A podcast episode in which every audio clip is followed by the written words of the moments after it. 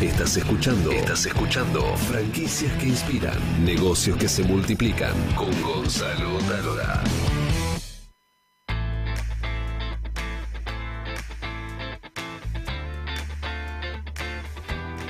Pero qué tema, pero qué tema, pero qué tema. Vamos a hablar con, Edgar, con Edgardo Pascualini, finanzas personales con un toque de humor. ¿Será, ¿Se puede tener humor como está la situación del país con el tema de las finanzas personales? Y el humor viene a como a apaciguar los problemas, ¿no? Nos hace olvidar un poquito de los problemas que hay, pero es eh, difícil, es difícil. ¿Esto es puro chamullo o vos realmente sabes de finanzas personales? No, señor, yo, yo sé mucho de finanzas personales, pero también me gusta mucho la comedia, con lo cual no puedo dejar de hacerlo.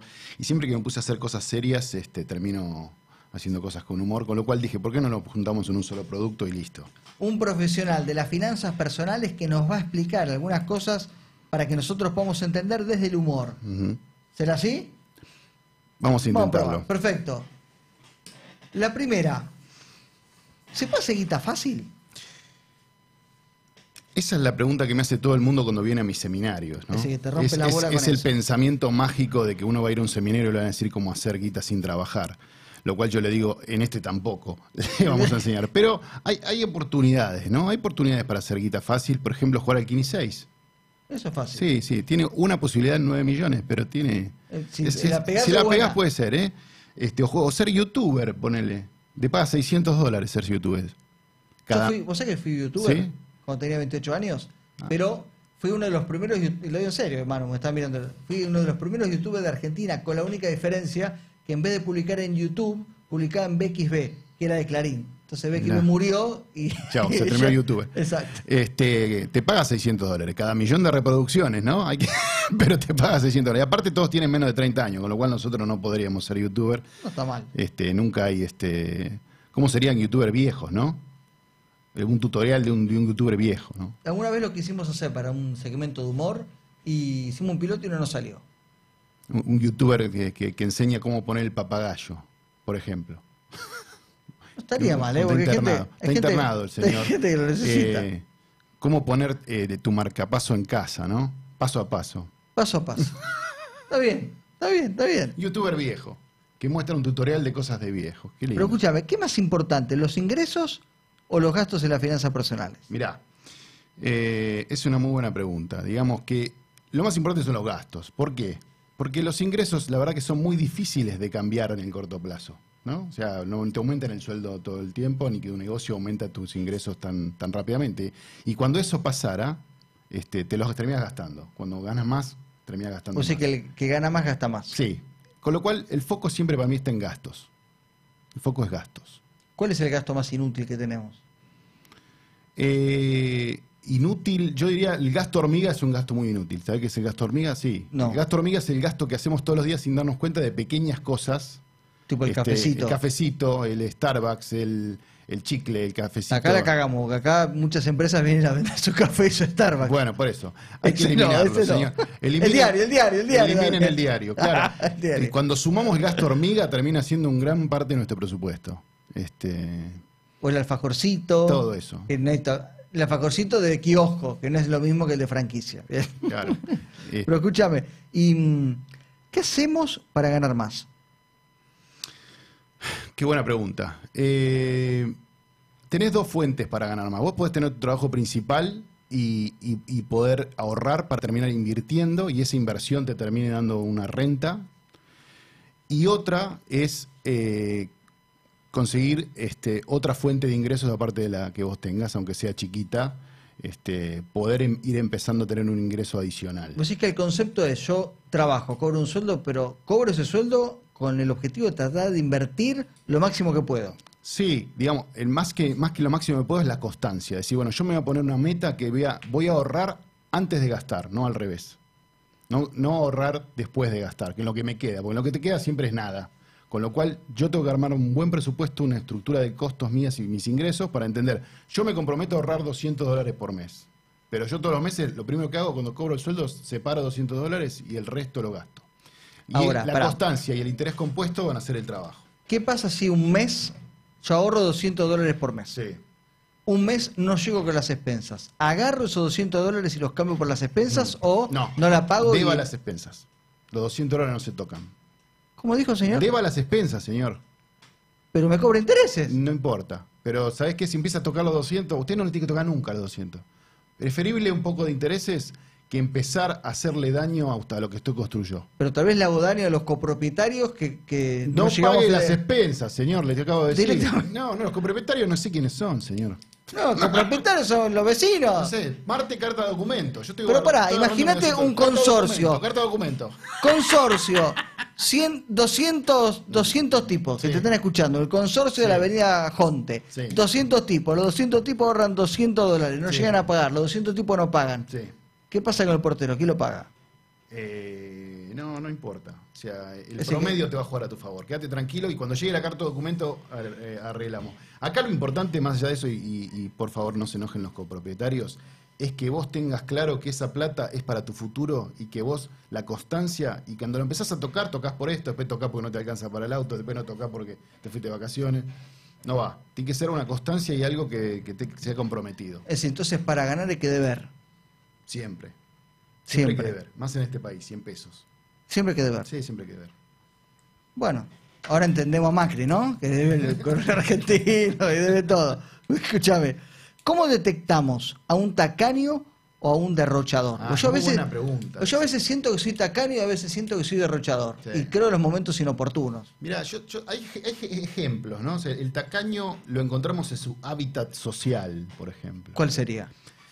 El tipo que va a comer con los amigos y sabe que vamos a pagar a la romana, o sea, que vamos a dividir la cuenta entre todos, y ese día Pide más. se pide cosas que él no pide solo. Se pide proboleta, por ejemplo. Yo diría, más que proboleta, tal vez este, achuras, ¿no? O La, achuras. la molleja, Sí, la elegí, molleja. elegí un- algo que vos cuando van tu mujer y pagás dos por uno con, con la nación, te comes un chorizo a media, pero cuando van con todo, como dividimos por 20, ¿viste? Ahí lo encontrás. Ahí el tacaño. Sí, el tacaño lo encontrás ahí. El tipo que hace pizza casera. Yo hago pizza casera. Bueno, posible tacaño. Posible. Porque. Yo te voy a decir tres, estrate- tres estrategias de tacaño. Tres, que yo las hago. En los cumpleaños. Escuchá esta, escuchá esta. Es importantísimo. 20 personas. Yo compro vaso chiquito. Porque si pones vaso grande, el hijo de puta, se sirve más. La gente toma de más en los Claro, cumpleaños. es verdad. toma de más. Es verdad, Entonces le derrocha, pongo el derrocha. vasito chiquitito. Y serviste tantas y- veces. Y queda mal tomar ocho veces el vasito chiquito. Un solo vasito. Claro. Entonces ahí. La pizza casera, lo que tiene de. el- el- para que se haga más barato que en la pizzería, tenés que ponerle menos cosas. O sea, para que sea rica, lo que tenés que gastar es lo que va arriba de la masa. El- vos, vos entras a la casa del tacaño y cuando hizo la pizza, la pizza es así grande y el queso en el medio chiquitito. Él tipo, no hace, tipo pre- no hace pizza, hace, queso, hace pan saborizado él. ¿Entendés? Ese es el tacaño. Pero para, para las finanzas personales, ¿qué es mejor, un tacaño o un derrochador? No, es, es el equilibrio. Porque vos tenés que ahorrar los 200 dólares, pero también tenés que comer con tu mujer, tenés que disfrutar, digamos. El largo plazo y lo, y lo que vos puedas hacer, pero manteniendo tu calidad de vida, eh, es lo que te va a llevar. Si no, el tacaño termina angustiado, digamos. Va él feliz, pero reventada a la familia, por ejemplo. Claro. Pero el derrochador, Y el derrochador en sus frases, ¿no? En sus frases lo encontramos. Por ejemplo, te dice, yo gasto hasta que tengo, tengo. Cuando no tengo, no tengo, te dice. O te dice, a mí me quema la plata en la mano, me quema. Me quema la plata en las manos. O te dice, yo gasto, ¿viste? Total, ¿quién te quita los bailados? Te dice. Ese tipo de frases. para ¿y cómo identificás un derrochador en la cola del cine? En la cola del cine, y popcorn, mucho popcorn, mucho paladita de maíz, coca grande, dos con la novia. Es un problema, ¿no? Es un problema eh, el upgrade. Nunca hay, que, nunca hay que hacerle caso al upgrade. ¿Qué es lo peor, pero lo peor, lo peor a la hora de manejar finanzas personales? Lo peor. Lo peor para mí es justamente dentro del gasto es dejarte llevar por los sentimientos. ¿Qué significa eso? Significa, eh, por ejemplo, aparentar. Yo gasto porque quiero aparentar. Por ejemplo, compramos un lindo zapato, compramos uno... un- Sí, quiero comprarme un iPhone, pero no solo me quiero comprar un iPhone, me quiero comprar un iPhone porque tiene la manzanita y aparte me compro la carcasa que tiene manzanita para que se vea la manzanita. ¿Se Eso a las finanzas personales la hace mal. Eso es muy mal. El budismo le hace muy mal a la finanza personal. ¿Por qué? El, bu- el budismo le hace muy mal a la finanza personal. ¿Por qué? Viste que el budismo, dice una frase como, el pasado ya fue, el futuro no llegó, vivamos hoy. Y cuando vos te tomás muy a la, a la ligera eso, el vivamos hoy significa me la reviento toda hoy porque no hay futuro y no hay pasado. Ahora, el tema con el budista, que hay que decirle, mira, vos en el pasado sacaste un préstamo. Si no lo pagas en el presente, te van a rematar la casa en el futuro. Está bien eso. ¿Entendés lo que digo? El budismo lo hizo muy mal. Frank Sinatra le hizo mal al- a, la finanza personal. ¿Por qué? Y My Way, ¿viste? My Way, ¿viste la canción? Sí, sí. Bueno, ¿viste que en las fiestas hay siempre un viejo medio borracho que grita My Way a los gritos? Sí. Casi siempre el que grita My Way es el que más desastre en la vida hizo. Separado, todo el hijo de- de- dejado, cuatro bypass, cuatro quiebras fraudulentas. My Way. Entonces, a mi manera hace mal. No, a mirar muy mal, porque te, te, te habilita a ser un desastre. Qué, qué peligro es la finanza personal, ¿no? Es peligroso. Fran Sinatra, un peligro. Un peligro, Fran Sinatra. ¿Qué es el riesgo de las finanzas personales? ¿Qué es el riesgo en general? El riesgo en las finanzas es cuando un valor tiene probabilidades de salirse de su valor esperado. Lo digo muy técnicamente, pero digamos que algo puedes ganar más 50% o menos 50%. Ahora yo te digo, no, vas a ganar el 4% pero fijo. Un plazo fijo tiene poco riesgo porque es fijo, justamente te está... Ahora yo te digo, compro acciones, puedes ganar o perder mucho.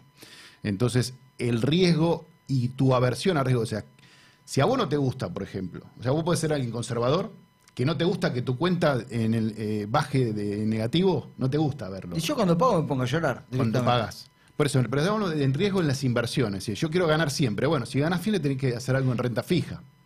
No en Argentina, porque están por defaultear los bonos, pero en otro país, por ejemplo, sí. Este, el riesgo yo, en la vida existe riesgo.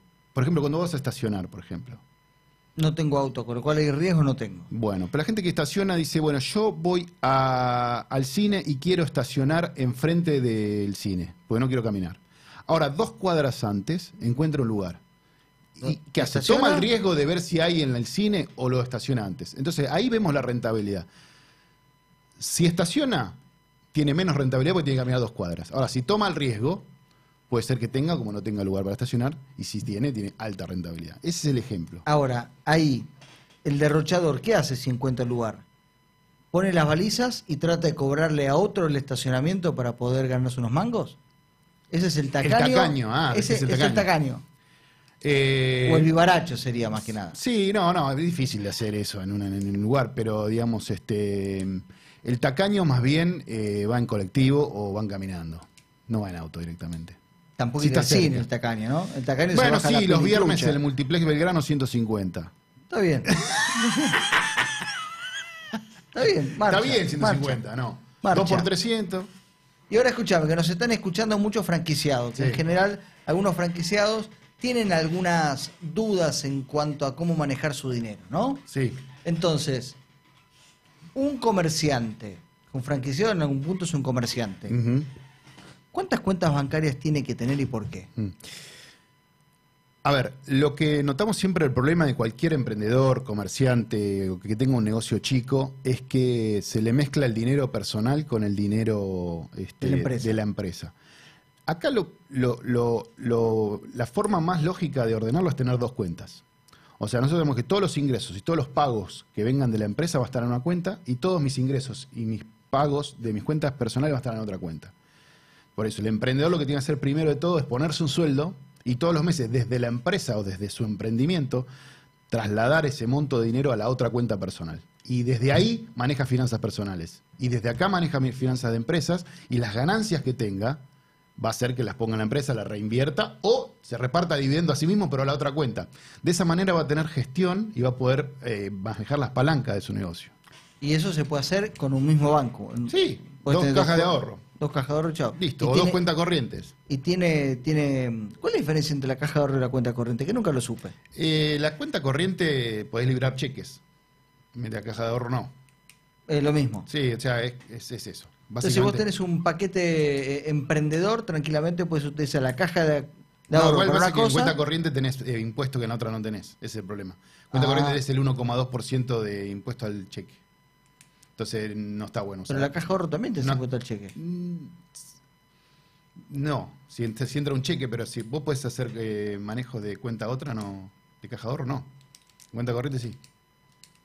Mira vos. Bueno. Y para otra pregunta sobre, sobre los emprendedores. Sí. Em, hoy, un franquiciado, ¿tiene que cobrar en dólares o en pesos? ¿Los ingresos de su negocio? ¿Un franquiciado? Franquiciado, un comerciante. ¿Dólares o pesos? No, bueno, está obligado en pesos por la ley argentina, tiene que hacerlo en pesos argentinos. O sea, ¿vos me querés decir? ¿En dólares o no? No puede cobrar en dólares. O sea, si los precios los ponen en función al dólar. ¿Por qué no lo puede cobrar en dólares? De acuerdo a su negocio. Vos te distraes con las señas que le hago a la producción, boludo. Concentrate en lo que te pregunto. ¿Lo, viste? ¿Lo viste lo que hace? Concentrate en lo que te pregunto. Eh, si su negocio se lo permite, por supuesto, en dólares, está bien. En dólares. Si su negocio se lo permite, se lo pagan. ¿Y si no se lo permite? Y si no se permite, no puede, se funde, señor, porque nadie le compra. Y pero si vos me estás diciendo, diciendo que no tiene que pagar las, expensas, vos, sabés que ahora el sindicato de los porteros te va a hacer una denuncia penal por alentar a que no pague las expensas para ahorrar encima en dólares. Sí. Sí, desalentando eh, el uso del peso en Argentina. Yo estoy primero están mis, mis, mis clientes y los cuido a ellos, primero, para mí. Y esa es mi. ¿Cuál, es, cuál es el, mayor error de un emprendedor a la hora de manejar sus finanzas personales? Eh, bueno, va, relacionado a esto, ¿no? O sea, eh, muchas veces si no tenemos bien estructurada nuestra cuenta de resultados de nuestro negocio, no vamos a entender si el negocio está funcionando mal porque estamos poniendo plata de otro lado, por ejemplo. Estamos metiendo plata en el negocio y se está fundiendo y no se da cuenta hasta que un día no tiene más plata. Este, con lo cual, eh, para mí lo principal es tener bien ordenado el control de gestión de su negocio y para tenerlo separado del personal y dentro del personal proyectar una vida de forma personal, no con la empresa. La empresa puede ir separada, la empresa puede crecer y la empresa la puede vender un día y él va a seguir siendo persona. Vos sabés que una vez le contamos en, Historias que Inspiran la historia Colchones Elite y esto fue hace, eh, fue la primera temporada, ya vamos casi, estamos en la tercera. Y me llamó mucho la atención porque uno de los dueños me decía, este, llegó un momento donde cambiábamos cheque, entrada plata, salía plata, qué sé yo, y volcamos. Y la verdad, este, no te das cuenta. Un día volcaste y no te diste cuenta, estabas tan metido en la no sabía si ganaba, si perdía, si entraba plata, si no salía, qué plata para ahí, plata para allá. Y es, es algo muy común que le pasa a los emprendedores, si no estás ordenado. Exactamente, sí. Eso es fundamental y, y es necesario que alguien lo haga dentro de la empresa. Y es importante tener dos cuentas. Dos cuentas como la herramienta mínima como para decir, bueno, todo lo que entra en un lado entra en un lado, todo lo que entra en otro lado, en otro lado. O sea, Ahora, ¿cómo haces con este, una Argentina que la mitad de la economía es en negro y este, eso ya más difícil? Son dos cajitas en tu casa, distintas. En lo posible, en dos, dos cajones, uno de media, otro calzoncillo, y ahí pones las dos cuentas. Son cuatro cuentas entonces. Son cuatro cuentas, son el caja de ahorro, eh, dos cajas de ahorro en el banco y dos cajones del o dos cajas fuertes. O dos cajas o fuertes. dos cajitas fuertes. Ya que estamos hablando con humor decimos acá, pero puede ser caja fuerte. Puede ser caja fuerte. Sí, tiene que estar ordenadito, digamos. Ordenado. ordenadito. O sea, esto de acá y esto de allá, sobres, lo que fuera, pero este bueno, nada, a veces los emprendedores no tienen ese, ese personal para hacerlo, ni tienen tiempo. Desde mi consultora Funny Money este, hacemos servicio de control de gestión externo que, digamos, sin contratar personal puedes tener algo ordenado a un bajo costo.